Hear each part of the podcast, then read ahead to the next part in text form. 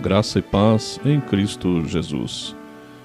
Hoje nós temos dois textos bíblicos. O primeiro dele em 1 Timóteo 4,12, que diz: Ninguém o despreze pelo fato de você ser jovem, mas seja um exemplo para os fiéis. O outro texto está no Salmo 25, versos de 1 a 7, que dizem assim: Ó Senhor, a ti entrego a minha vida, confio em ti, meu Deus. Não permitas que eu seja envergonhado, nem que meus inimigos se alegrem com a minha derrota. Quem confia em ti jamais será envergonhado, mas os que buscam enganar o próximo serão envergonhados. Mostra-me o caminho certo, Senhor. Ensina-me por onde devo andar. Guia-me pela verdade e ensina-me, pois és o Deus que me salva. Em ti ponho minha esperança todo dia. Lembra-te, Senhor, de tua compaixão e de teu amor que tens mostrado desde tempos antigos. Não te lembres dos pecados e da rebeldia da minha juventude. Lembra-te de mim segundo teu amor, pois é misericordioso, ó Senhor. Quantos idosos pensam: Ah, se eu pudesse voltar a ser jovem! Eles comparam as lutas dos seus últimos anos com a sua juventude, quando podiam vencer facilmente. Hoje tudo lhes parece mais difícil, porém esquecem que na juventude também lidavam com dificuldades, sentiam tensões, abalos, fortes tentações e a falta de experiência na vida.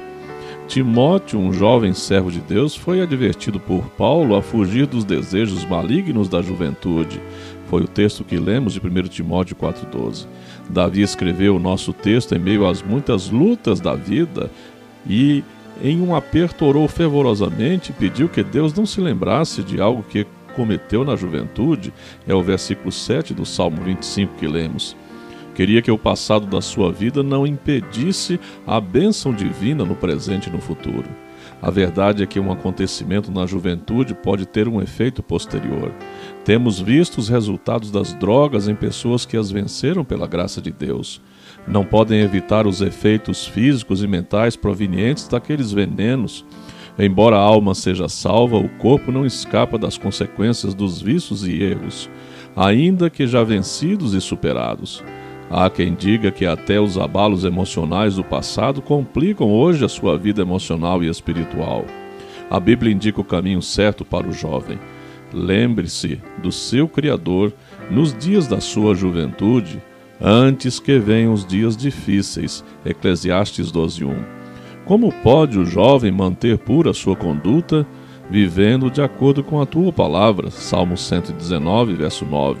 Procure o caminho da prudência como Timóteo, que, segundo Paulo, serviu com ele no trabalho do Evangelho como um filho ao lado de seu pai. Isso está lá em Filipenses 2,22. É isso que respalda o versículo em destaque, ou seja, que uma pessoa pode ser encarregada de responsabilidades ainda que seja jovem. Este é o modelo da Bíblia para o jovem planejar uma vida que vale a pena. Jovem ou idoso, lembre-se, temos toda a eternidade pela frente. Pense nisso. Vamos orar. Senhor, meu Deus e meu Pai bondoso, eu te agradeço, Deus, porque nas diversas etapas da nossa vida o Senhor se faz presente, nos guiando, nos corrigindo, nos disciplinando sempre que necessário, mas acima de tudo, nos abençoando. Obrigado, Senhor, porque vivemos esse tempo que agora o Senhor nos dá e queremos vivê-lo com sabedoria, servindo sempre ao Senhor, porque de fato, Pai, a eternidade nos espera.